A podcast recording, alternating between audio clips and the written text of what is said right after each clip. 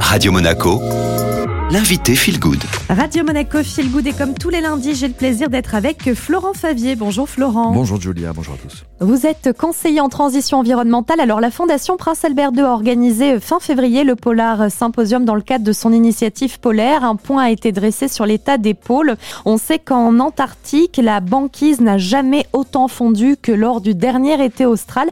Comment est-ce qu'on peut évaluer, Florent, les possibles impacts pour nous?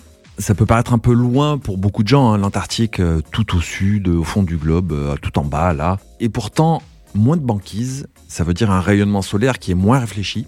Quand il est réfléchi, il est renvoyé dans l'espace euh, grâce à la glace. Mais quand la banquise fond, la surface est remplacée par de l'eau qui absorbe la chaleur et réchauffe plus vite l'océan. Et un océan plus chaud contribue à affaiblir et faire fondre les glaciers de l'Arctique qui sont pour beaucoup posés sur le fond marin. Est-ce qu'aujourd'hui on a des mesures précises de cette fonte Eh bien justement, l'enjeu de la fonte en Antarctique, mais aussi de l'Arctique, mais là on parle de l'Antarctique, c'est une possible élévation du niveau global de l'océan de plus de 10 mètres. À l'horizon, on parle de plusieurs centaines d'années. Mais déjà à plus court terme, les scientifiques ont récemment réussi à obtenir des informations précises sur ce qu'ils nomment le glacier de l'apocalypse. Qu'est-ce que c'est ce fameux euh, glacier de l'apocalypse, Florent? C'est un glacier qui est suivi depuis une bonne dizaine d'années par les scientifiques. Son vrai nom, c'est le glacier de Thwaites. Figurez-vous qu'il fait 600 km de long par 120 de large. Donc les piliers de ce beau bébé qui l'ancre sur la roche sous-marine sont en train de fondre. Quand il se détachera, parce que ça a l'air malheureusement relativement euh, certain, il devrait être responsable d'une augmentation directe de 60 cm de l'ensemble des mers du globe. C'est vrai que ce ne sont pas des informations euh, très positives, Florent. Pour autant, c'est important d'en parler, d'après vous, d'alerter, d'éveiller les consciences il est vrai qu'on risque de faire face dans les années qui viennent à beaucoup de changements, voire de transformations ou même de bouleversements.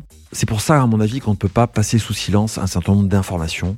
Vous savez, le film Don't Look Up a fait beaucoup parler parce que, en fait, on s'interdit de regarder la réalité en face parce qu'elle nous fait peur. Et je pense qu'on ne doit pas faire semblant de ne pas voir les problèmes. Il faut qu'on les regarde, surtout qu'on a encore un peu le temps d'agir. Donc il faut parler des problèmes, il faut évoquer des choses qui sont négatives. D'autant que ça nous donne la possibilité de rentrer en action. Je le dis souvent, en fait, c'est que l'action qui nous empêche de tomber dans la morosité et de sombrer dans le défaitisme. En fait, si on arrive, grâce à cette crainte, à se dire, bah, en fait, on peut agir et faisons quelque chose, finalement, ça vaut le coup de parler de choses un petit peu négatives de temps en temps. Le message est bien passé. Merci beaucoup, Florent Favier. À lundi prochain, cette interview sur l'état d'épaule, vous pouvez euh, la retrouver en podcast sur Spotify, Deezer et Ocha. Vous tapez Radio Monaco Feel Good.